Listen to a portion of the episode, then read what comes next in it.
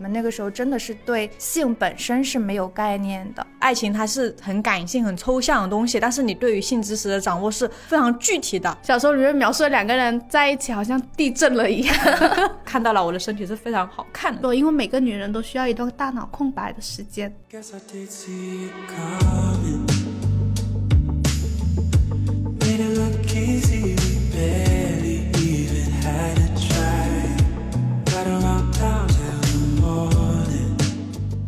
大家好，欢迎来到不把天聊死，这里是青年媒体我要我求你旗下的播客，我是仙草，我是米花，我是温迪。今天呢，我们想要来聊一聊，作为女性的身份，我们是如何开始主动去探索自己在性方面的快乐的。至少对我来说，我主动来聊这个话题也是探索的一部分了。我想先问你们两个，你们第一次意识到性这件事情是什么时候？我觉得我可以从一个我曾经写过的游戏开始，就是我以前写过一篇文章，它的开头我记不清了，所以我要要到了温迪专属的邀请大家闭眼睛的环节，请大家闭上眼睛，听我念一段我曾经写的这段开头，是这样的。时值初夏，麦子成熟，天气一天天的热起来。高大的杨树遮盖住房屋，房屋间有一条小河，小河边的树荫下有一堆几米高的麦秸垛。两个六七岁的小女孩在大麦秸垛脚下堆起一个小小的麦秸垛，然后把它拨拉成一个圈。她们笑着迈进去，一屁股坐在干净的麦秸上，拥吻在一起。两个小女孩，你那时候意识这么超前的呀？啊，没有啦，就是因为没有意识啊，所以才会去做这样的游戏。就是那个时候是。呃，我记得我写这篇文章的时候，我们编辑部也有人就是说，原来不只是我一个人有类似的经历，包括那篇文章底下也会有这样的评论。其实那个时候。我并没有把它当成，就因为我没有概念，我会觉得就是这就是我们正常的跟电视上学来的过家家游戏，它跟普通的过家家游戏没有区别，所以会有这样的经历。这个经历又让我想起了我这两年看过的一个电影的片段，那个电影叫《女性隐者》，我不知道你们有没有看过。就它开头也有交代类似的画面，就是他也有一个很好的朋友，他那个朋友也很会呃加引号的玩那个小朋友，然后他们两个玩过的游戏，比如说是。是把家里的卫生间地上用那个莲蓬头洒满水，然后两个人就掀起裙子，biu 一下像那个小青蛙一样滑过去。然后还有就是他们去上体育课的时候，呃，体育课上面不会有，就是有那种攀爬的麻绳嘛，所以女主角也会就攀爬在上面，然后寻求呃身体的那种快感。就是我觉得我们之所以去聊这个，以及就回溯它，我会觉得我们那个时候真的是对性本身是没有概念的，就是我们只是很单纯的、很自然的在寻找那种身体上的快感。这个快感，就我后来在一本书上有有看到，就是弗洛伊德的性爱与文明，他把这个行为称为自体享乐行为。嗯，它跟自慰还不一样。然后，但是准确意义上，你问我第一次意识到性是什么时候？我觉得应该是我，呃，体会到高潮之后吧。就我之前都是没有概念的去玩游戏，但是真的等到我随着时间呃蔓延啊，随呃随着时间延长，我自己慢慢探索自己身体，然后体会到了快感一次两次，我就意识到，哦，这应该就是。它的奥秘了，所以我觉得那个时候我才真正的体会到了性。我觉得我第一次就是让我有这种性的意识，是跟一些裸露的画面相关的。我很小很小的时候，就是那种可能五岁以下的年龄，妈会带我去她的朋友家玩，他们家在一个有三层楼的房子。然后我们几个小孩就自己出去玩，然后大人们就在客厅看电视聊天嘛。记得我当时就是跟那群小朋友就是玩着玩着，然后我就是想要去上厕所，我就独自一个人就走到二楼去，然后妈妈他们一群人就坐在二楼嘛。然后我就是走进客厅的时候，然后看到电视上面是一个。女人，她在树林里面奔跑，然后就有人在追她，而且那个时候就她的衣服就被撕开了，那个画面就一直留在我的脑海里面，站在那里，然后就不知所措，就是看到电视里面有这样的画面，当时就是我妈妈他们发现有小朋友上来了，然后立刻把那个电视给关掉了，我就不知道为什么，就是这个画面就会一直停留在我的记忆里面，就是我的五岁以下的记忆可能是很模糊，但是对这种记忆就会很清晰，然后等到长大之后。候，你意识到了哦，原来他们当时在看 A 片。妈妈跟我我觉得我也很奇怪，就是妈妈跟他们的闺蜜正在客厅里面看 A 片。我后来想起来，我发现我妈跟他们的朋友是有一个固定的环节的，他们会分享自己最近买的 A 片。哇就是以前你知道以前的 A 片是那种 CD 光碟，我知道，啊因为妈好早哦。再等到后来再大一点的时候，也是可能就是晚上的时候，就是跟我弟还有我妈，我们就是十一点多了还没有睡觉，就在看电视。然后当时电视在播一个香港电影，因为它中间会有那种片头出现，我就很记得那名字叫《仙鹤神针》。那个时候的电视真的就是会在夜间的时候播放这种片子，然后我就看到，就是里面所有的女性，她们都会中毒，然后呢，她们中毒之后呢，就必须要有一个男人给她们解毒，反正就会看到很多称不上裸露，就是他们会露出一个后背，然后发出一些奇怪的声音声。然后我当时就只知道，哦，他们在进行一些不可描述的行为，因为我从小很缺少性科普和性教育，我不知道这种事情它是如何发生的，就反正就是电视里在播这样的画面，然后到了某一个非常就是真的有一点太过了的画面的时候，我妈就起来说不要再看了，快点睡觉去了，然后她就把那个电视关掉了。然后我等到后面毕业之后，就是有一次就是莫名其妙的想起了这个东西。然后就搜了那部电影，重新完整的观看了一遍，因为我很好奇最后的结局，大家到底解读了没有？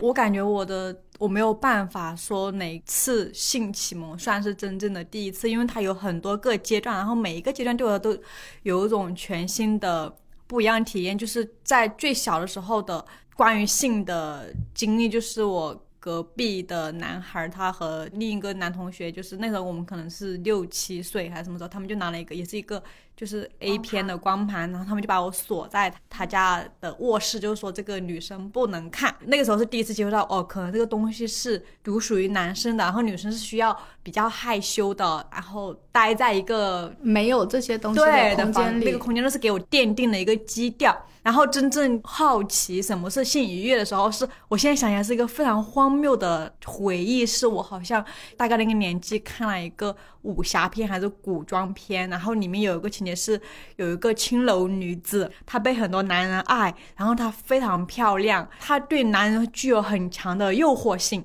然后呢，那些男人在面对她的时候也是那种很享受的样子。我当时就很好奇，到底为什么会这些人在一起之后会发出非常享受的声音？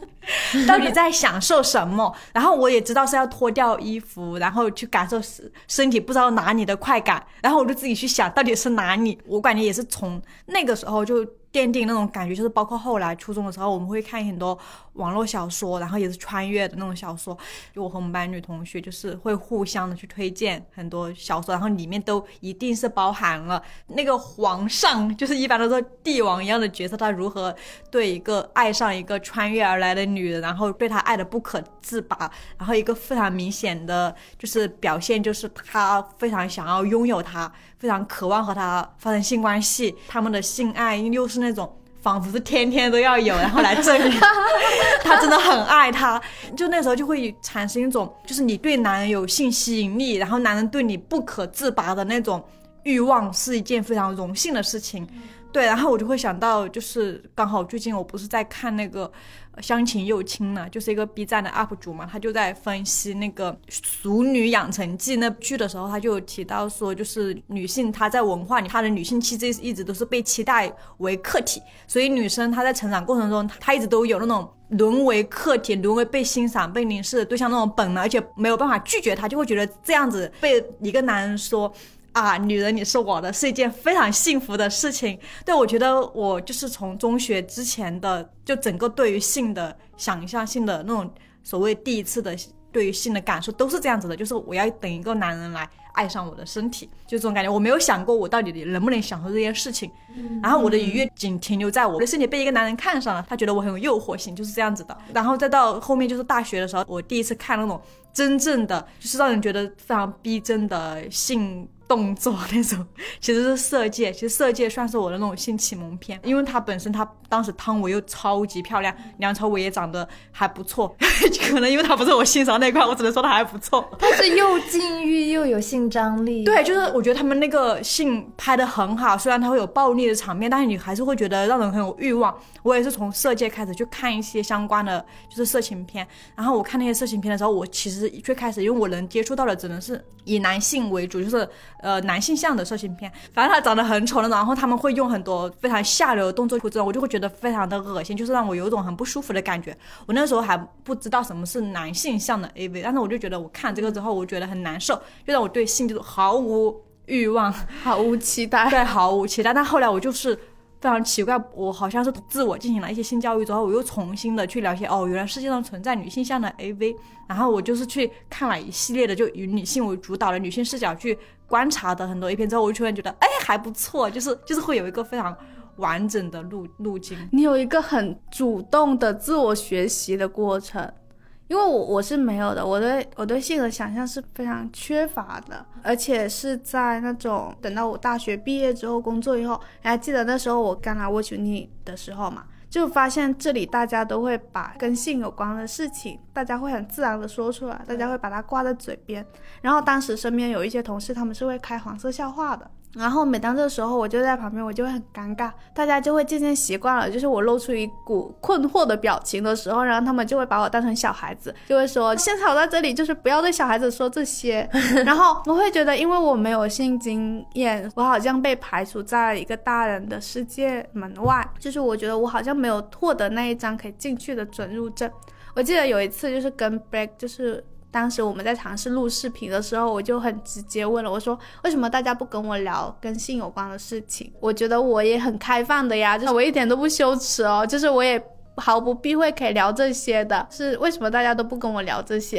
他 说因为你没有吧？你没有素材给我们，不能交换。就是有可能是这样子。我大学的时候，我对于呃性的探索，其实我自己是没有什么性欲的，我好像从来都没有性欲过。但是我对性知识的探索是非常有强烈的好奇心。因为你爱学习吧？高，我真的我怀疑有可能有这个原因，是只是因为你爱学习，完全是高于我对于爱情的探索。因为我觉得爱情它是很感性、很抽象的东西，但是你对于性知识的掌握是非常具体的。你知道这个就是知道，你不知道就是不知道。然后你知道这些东西之后，你就完全可以用了。然后我就会觉得很。就是很方便、很便捷、很对、很兴奋，就真的是掌握了一些，学到一个新知识了，就是这种感觉。那你们真正体会过之后，你们觉得对于性的认识会有什么不一样吗？就我们刚才不是聊到了很多影视剧作品嘛，然后我其实有一个很标志性的画面一直在我脑子里面，就是抹不掉。就是你们记不记得黄晓明版本的《神雕侠侣》有一个呃。小龙女被侵犯的那个画面，就是他们在一棵巨大的树下，她被点了定住的那个穴，然后她就只能够躺在那里，丧失行动能力，然后被蒙上眼睛，被那一个道士给侵犯，对不对？我觉得那一个画面，它之所以标志，它好像是是作者一个。很完美的臆想，就是它是一个木偶的形态在那里，就这种画面，以及包括最近我跟 Kitty 在重温那个呃《步步惊心》里面，就会有两三次，就是皇帝上了那个呃若曦的床榻，但是他们欲拒还迎，就有几次都是没有那个没有。真的发生关系的，就是那种画面，他总会有一句台词，就是说你你真是会磨人呐，但是我不会勉强你的，就是这种。但是你知道若曦那个角色，他是有释放信号的，比如说他们要皇帝要呃上早朝，他们两个或者是晚上去他的床榻边上，他们两个会有耳鬓厮磨，就是说小话讲小话，然后女生说出自己的心愿，然后作为绝对权力的皇帝说我会满足你这个心愿，然后女生就会若曦就会亲吻他的脸颊。然后他们两个说话的那个氛围啊，那个距离。脸贴脸的距离大概也就四五公分的那个样子，非常近。就是他们在释放着这些信号，但是最后又不发生。就是这种两方面，一种是女生的，我刚说的这些；另一方面就是我们刚才说的那一些，好像在性生活上面总是要有征服，总是会有啊，我勉不勉强这种，总会给我一种不平等的感觉。以及包括我们说，我们为什么我们先接触那些性爱影片，总是会有那么多的强迫因素、暴力因素。我觉得是因为在很长一段时间里，我们都是在。生产这些影片的人，写这些东西的人，他很大部分都是男性。我觉得随着时间迁移，我们才会有相对平等的呃意识，我们才会去思考为什么永远都是这个样子嘛。所以我在经历性生活之后，我也会发现最大的区别就是真正的性生活里面。除了你会去寻求那种那个呃虐待倾向，他日常生活中都是一个非常平等的。我需要我需要去索取这种快感，你需要去索取那种快感，我们会有一个平等的交流过程，信息的传递过程。我觉得最大的区别是在这里，我日常体会到的，我就是感觉到哦，原来它不是那种暴力向的，它是一种温柔的感觉。我觉得就是对于两个人的性行为来说，它是一种。就是那种肌肤跟肌肤之间贴在一起的很温柔的感觉，就不是小说里面描述的那种语言，或者是小说里面描述的两个人在一起好像地震了一样。你让我想起《暮光之城》拆家的那一段。好，因为我是先拥有了性教育，才拥有的性生活，我是一个非常健康的走向。然后我从一开始都是不健康的走向，也不是啦，可能这样子会让我有点蔑视男人吧，就是有以我这个走向的话，对对，你们可能会稍微温柔一点，但是我可能就不会那样子。比如说，可能刚开始会觉得男人粗暴一点，或者是征服你的那种动作是一种正常的表现，但是后来就是我自己真正拥有拥有性生活之后，我会觉得我在。呃，性生活里面更多是一种自我欣赏的角色，就是就是我非常喜欢，就是那种在镜子面前看自己，因为我很喜欢买很多漂亮的情趣内衣。可能我男朋友已经有欲望，但是我就说你先躺着吧，我说我还没有准备好，我要自己去搭配一下，我觉得我穿什么比较好看，然后我自己还搞个那种小发箍，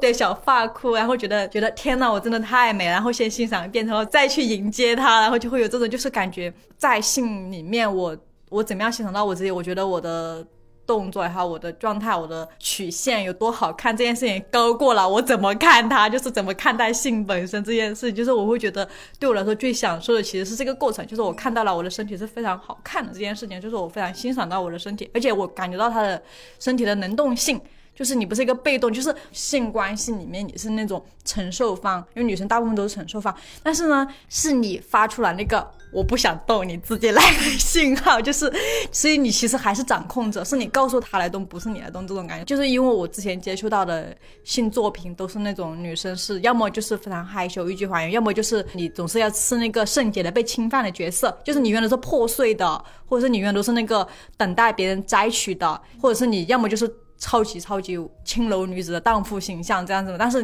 你当你真正的去经历之后，你就会发现是不一样的。你可以把自己的愉悦和你自己的感受，还有你自己到底要怎么安排这场性事放在第一位，然后这种掌控感是让你感觉非常的妙的，就是你真正意义上的就是用完了自己的身体。在我的角度，我觉得女生去体验一场性是非常重要的，因为你只有在性关系里面，你才会真正的赤裸的去面对一个。异性或者是面对一个人，其实那个人不一定要异性，他这个同性也可以嘛。因为一般情况，你自己和自己相处的时候，你赤裸的情况下，你是有一点安全感的，因为你只有你能看到你自己。但如果你要脱光了，在一个人面前，你其实会有感到不安。但是如果你能够在这种情况下，你也能够非常的就是能够掌控住自己的身体的时候，你就会觉得有非常大的成就感。我就会觉得还蛮重要的。那从他开始学习性知识的时候开始，他的性格态度就不会有一个说啊，我以前是很羞于启齿，然后到我现在要开始去。讨论他的那个转变，就你跟我是不一样的这种，因为我会有一个就是可能从来没有讨论过他的一个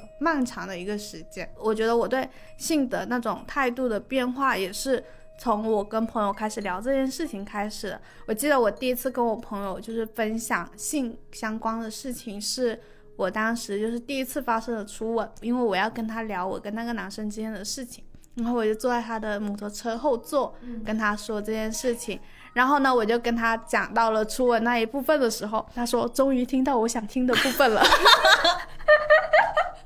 我感觉我前面所有的关于我们两个情感纠葛的那些部分啊，就是那些他都并不想听的样子，他就只听到就是他肯定在心里面按快进快进。对对对，他就说终于听到我想听的部分了，因为过夜的前提嘛。我说我去过夜了，然后他可能从那一刻开始他就一直在期待。你好像给我讲过，然后我也说终于听到我想听的了。对对对，大家就是所以什么时候才能到我想听的部分？已经铺垫了一分钟了吗？接下来不会有你们想听的那部分。好了，我走了，到此就为止。是我觉得很很神奇，因为我们两个也是认识很多年的朋友，我们从小时候就认识，到这个年纪，我们两个终于开始去分享。这件事情了，然后她也跟我分享她跟她男朋友的故事，然后我终于觉得、哦我们两个不再是那种课间操的时候聊怎么跟喜欢的男生搭话的那个、哦。那样子了，我们两个终于迈入成年人的阶段，然后开始去聊这件事情了。我也有一个小一点的转变，是印象挺深刻的吧，就是因为以前我们都是呃自己居住或者跟别人合租，然后那个跟别人合租，你们会界限很明确的。然后我是后来不是搬到了好几组朋友住公寓嘛，然后我们就经常去。对方家做客，每个人的家里都是一个非常独立的空间嘛。然后有一天我就去到我朋友家，然后我们就上到二楼，我就发现他把他的安全套码的很整齐，大概有几十个放在自己的床头床边，它是放在上面的，跟放在柜子里面还不太一样的。那一次我就第一次意识到，因为我是第一次打破这样的空间，进到别人的空间，发现人家是非常自如的就把它放在那个床头旁边。那次是有让我觉得哦，可以是这么日常的。你们有没有在路边看过那种情趣用品店？我没有进去过，我只知道有自助对店，有有这种店，而且以前我我就记得以前在我们老家，就是、嗯。就是有一些店铺，他们的门口就是小小的，对小小的厚重的帘子遮住了整个门，然后呢上面就就是那个帘子就是一边写着成人，一边写着用品，就是没有办法通过玻璃橱窗看到里里面有什么东西的，然后你就觉得天啊，这个地方就像一个竞技地，就是竞技的地方一样。然后我记得我跟我男朋友去阳江玩的时候，然后我们也路过了一个就是情趣用品店。我其实当时有冒出来过，就是我从来没有走进去这种店里面过。其实我很想进去看一下，到底里面有什么。你进去过了吗？我没有，因为我当时其实是可以进去，因为我觉得说我们来到了一个没有人认识我们的地方，其实走进去也没有关系。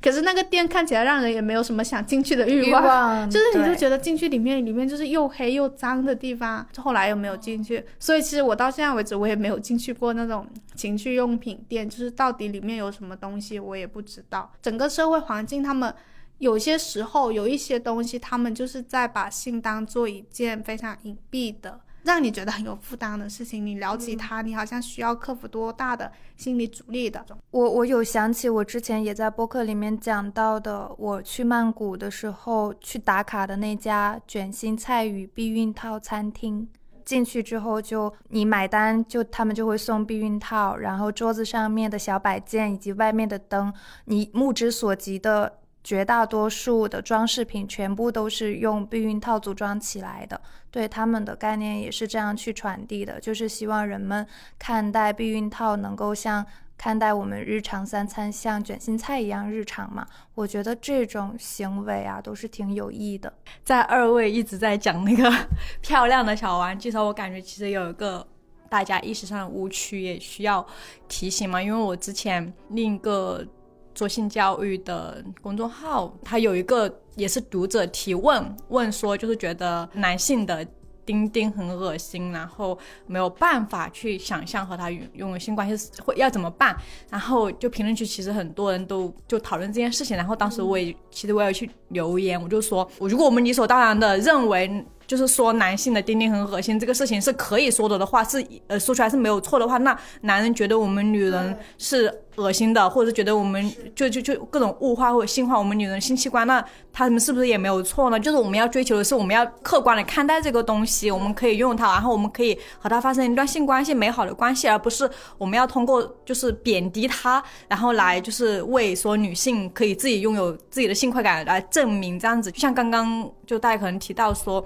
我们现在的很多性玩具，它做的越来越可爱了，就不是每个女生都呃，可能说只享受阴蒂高潮，就有的女生也会享受阴道高潮嘛，那可能也会需要用到一些模拟男性生殖器的，就是这样一些玩具。那这些玩具它它们存在，就是我需要感到羞耻吗？那我打开那个柜子的时候，如果它是个不那么好看的新玩具，那我是不是应该把它藏起来？其实也不是，就是大家根据自己的需求，然后去购买它，然后去展示它就好了。我就会觉得不一定只有越来越可爱，然后越来越看起来不性化，就不会让你联想到生殖器的东西才是可以摆上台面的。我就会觉得都可以。我是这样觉得的，就是不把这种厌弃作为一个前置的话，其实是我们需要不同形状的情绪玩具。对对对就是我们是需要不同形状的情绪玩具来向我们说明说，哦，不是只有男性生殖器可以让你感觉到快感，而且不是像小说里面说的一定要。非常的长，就是不是一定要那种固定的形寸状、尺寸，它是让你感觉到哦，你有很多种方式可以让自己感受到快乐。对就是我我觉得不仅仅是我们需需要一个说哦不让我们感到那么羞耻的一个形状的情趣玩具，而是一个你在情趣玩具上面的想象是可以哦更丰富的。对是的就是你不会只有一种想象，你有非常丰富的想象。就是我觉得这种以女本位出发的新玩具，它的出现就是一个往上一步的过程。就是刚刚我不是提到那那些，就是我们也不能够用异样的眼光去看待那些，即使是模拟男性生殖器的玩具嘛。其实如我们要正常去看待他们的前提是我们知道了这些，其实是一样的。就是我们知道这些之后，我们知道哦，女生她不只有一种快感方式，它可能有很多阴蒂高潮，然后非常非常多款式的，就是情趣玩具才能够发明。然后呢，正是就他像他们这些情趣用品的品牌，他们用很多不同又可爱，然后又又好玩的各种女性审美对的各种东西，各种情趣玩具出现之后，然后女生们又会更愿意去探索它。然后女生愿意去探索之后，就愿意谈性，然后谈性之后，他们就开始就会觉得，哎，哪怕模拟男性生殖器的那些性玩具，又有什么好羞耻的呢？我有什么好羞于谈论它的呢？所以我觉得其实就是要先有女本位的玩具的出现，前面聊情趣玩具聊的蛮多，我想要聊一些呃更带氛围感一点的东西，就是产生性欲的时刻。因为我觉得这种话题我们很少会去聊，我们会聊说啊什么样的人让你产生心动的感觉了，或者说你喜欢上一个人的时候是什么时候啊？但是我们好像不会很平常去聊说，呃，就是让你产生性吸引力的那个事情或者细节是什么。而且这种事情或细节，其实有时候并不是你想象中的那种要必须要裸露或者必须要那种对，所以所以我也很好奇，就到底对于女生来说，什么样的事情或者什么样的细节会让你产生一种啊，就是这个人好有性吸引力的感觉？我好开心能聊这个话题，因为我有一次因为工作太忙，我错过了你们在我们的小群里面讲你们的那个春梦，你知道吗？我超后悔的，我太忙了。然后你们其实都已经聊完，可能聊完几好几个小时了，我要硬回去给你们讲那些。然后我就很想讲一个完全跟裸露无关的，就对我有吸引性吸引的画面。就是我有一个很喜欢的 F 1赛车手，他叫加斯利，就是他排除万难拿了他呃职业生涯里面第一场 F 1冠军，然后那是一场就蛮艰难的比赛吧，就各种偶然因素啊、必然因素达成了这个结果。然后他那个画面是我有在看 Netflix 关于 F 1的纪录片《极速争胜》，然后里面有主要讲他的一集，那个画面就是他到了领奖台拿到了他的奖杯，然后万千彩带从天上啊从哪里飘下来，然后那因为是在巴西嘛。天哪，我应该不会记错他第一第一场没关系冠军，没关系我们啊都不认识。反正最重要就是那个画面，后面是粉红色的彩带是背景，然后前面是好多密密麻麻的代表着巴西代表色的绿色彩带飘下来，然后你大概知道就有万千的人在为他呐喊，但是他那个画面是他仰起头，那时候还戴着口罩，他戴着帽子，闭上眼睛，然后 Netflix 用慢镜头记录下了那一刻，我觉得那一刻就是他真的有在倾听以及跟自己对话的那个声音，他排除万难拿到胜利，然后好多人为他呼喊，但到最后那一刻都是彩带为他而落，但是他只有他自己。天呐，我好想，对不起，就刚才还在说小龙女，我好想，我希望他就这一刻，他就木偶人定在那里，他就定在那里，然后时空都不要再变了，开那个网络的那个门，我要穿越过去，我要抱住他，直接把他扛走。就是那一个画面，我可能我一生都不会忘掉吧，可能还会经常回味，以及作为我春梦的素材。我觉得是有点自性恋的因素在里面的。其实你感受到是他的那种身上的那种魅力。我的都是一些比较低级的，说说看，就比如说我，就是我是那种来得快去得快的人。我记得有一次我们。我和我男朋友都请假了，我们要去旅行，然后他就很开心，他在狂收拾。他收拾的时候呢，他他有摄影的习惯嘛，他就自己给那个相机充电，然后又开始收拾他的东西，看有没有拿起。他就像一个摄影师一样整装待发。嗯，他就他还特地去把他的头像换成一条小狗，呃，背着一个相机。然后我就觉得他真的好像一条狗，就是一模一样。然后我觉得很可爱，就是一个平时看着比较稳重的男生，他流露出那种直男的。比较纯纯的可爱的时候，就是那种很容易、超容易满足的瞬间，我就会觉得哇，我好，我对他好有性欲啊！好像都有一个类似前提是，都是他们在很集中的做一件事情的时候，反而会让我们产生感受到性吸引力。他让我感受到他有趣的时候吧，未必是这样，所以我我可能真的会喜欢徐志胜哦。幽默是一个男人最好的嫁妆，我只能说。对啊，就是很搞，就是觉得就觉得有可能还是要有反差吧。就他和他本人平时不是很像的时候，就比如他平时的头像都很正经，他突然换成一只无毛猫，穿一件大棉袄，我就会觉得怎么这么搞笑。然后我就说，我今天马上要回去拜你。我跟你们不一样，我的好像正常很多哎，我是对那种身体某一个部位的会产生这种。就是他的手，他站在那里脱手表的时候，哇，天，这不是电视剧场景吗？对啊，就是反正我不知道为什么，他站在那里脱手表的那一刻，包括戴手表的也是，就是他站在床边，然后脱手表或者戴手表的时候，因为他要去上班嘛，那时候要不然下班回来，然后就是站在窗户面前那里。因为他不知道在想什么事情，一边在发呆，然后一边在记那个手表的时候，窗外的那个光是照在他的手上的，我整个眼睛都在盯着他的手的时候，我就觉得，就是这种时候会让我觉得就是很有性吸引力的时候，就是真的就是不用看他的脸，不用看他其他的部位，就真的就是他的手腕还有他手的部位，让我觉得。哇，好帅啊！这只手，就是 你爱上是那只手，因为我其实我一直以来我会觉得我是一个没有什么性吸引力的人。刚才也提到了，我以前的性知识是多么匮乏。其实我对性吸引力是带着一种身材很丰满的人才会有性吸引力，才会有性魅力的。对我来说，我过去的生活一直就是我是一个很爱穿背带裤的女的，然后很喜欢扎辫子，就我觉得我是一个很没有性魅力、很没有性吸引力的人。然后我可能跟我男朋友在一起之后，第一次让我感觉到说，哦，我身上是有那种性吸引力的时候，就是我当时穿了一件就是比较紧身的衣服的时候，然后他就是手就是扶着我的腰，说我的腰很细的时候。然后我那时候觉得，哦，就是原来不一定要胸大腰细，对，就是腰细也可以是吧？不是说一定要腰细啦，就是我们不要进行身材的苛责。有了性生活之后，开始去认真的去观察我自己的身体。然后你去欣赏你自己的身体是哪一个部位是最好看的，然后你在做什么样的动作的时候是最性感的，就这些都是你自己开始去自我欣赏的时候的。所以像米花刚才说的，就是他从一进入这个状态的时候，他就有这种意识，我觉得我是很羡慕的，因为对于我来说，我是没有这个意识的。就是我是在就是在整一个探索的过程中，我才开始建立起的这种哦，我可以去欣赏我自己的身体，我可以去欣赏我在性过程里面的动作也好，或者我自己身体的位置也好，就是我觉得这些都是开始了有了这个行为之后，我才能去慢慢学会的一件事情。我想到你说的那种来自身体的性吸引力，就让我想到大学的时候，我我有一段时间很想希望我喜欢女生。可能因为我那个时候只看耽美片，或者是只看比较两个女生的爱情那种东西吧，我就觉得我不想要参与异性恋的世界。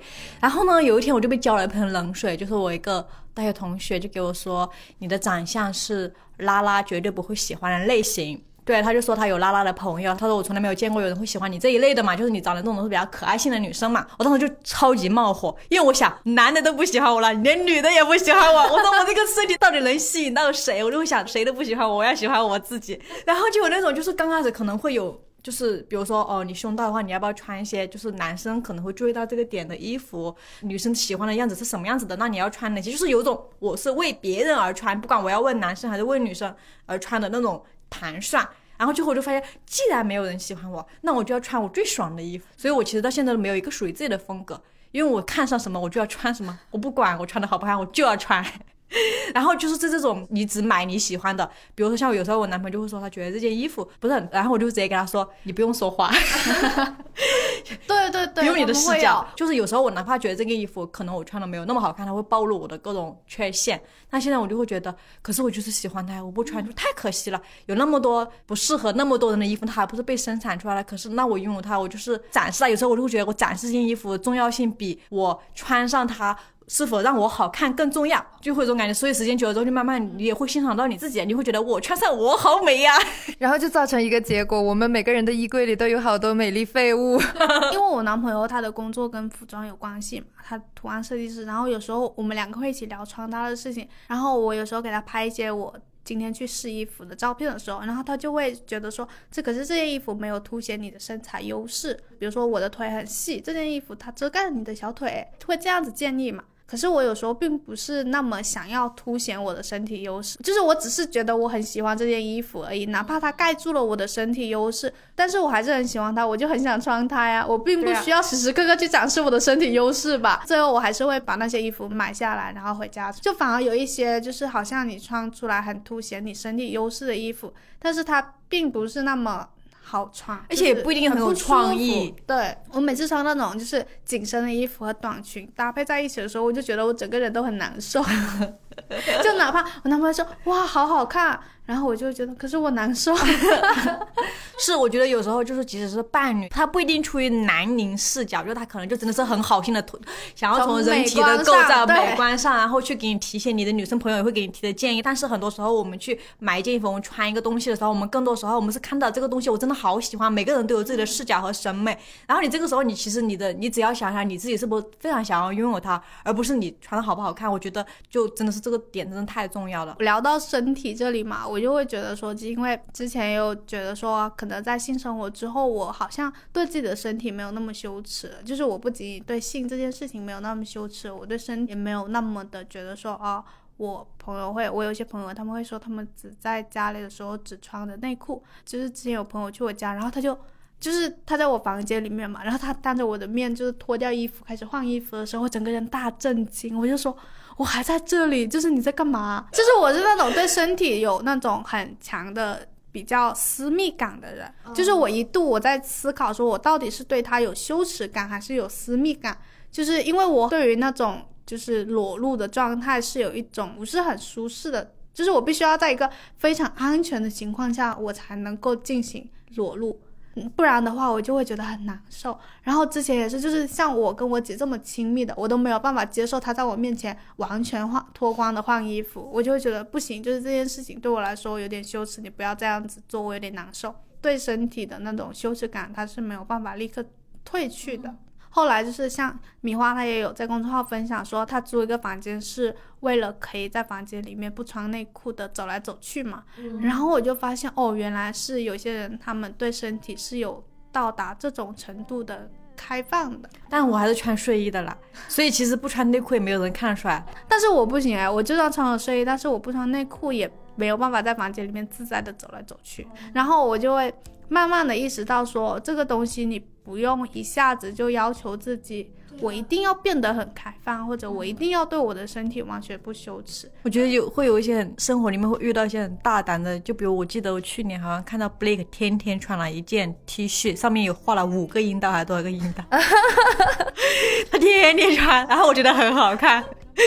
就是这种，就是展示出来的。其实像你刚刚讲的那种，你不你不确定它是隐私还是一种羞耻。我自己如果从我自己的角度，因为我现在已经，我觉得我已经达到了无人之境的开放，但是呢，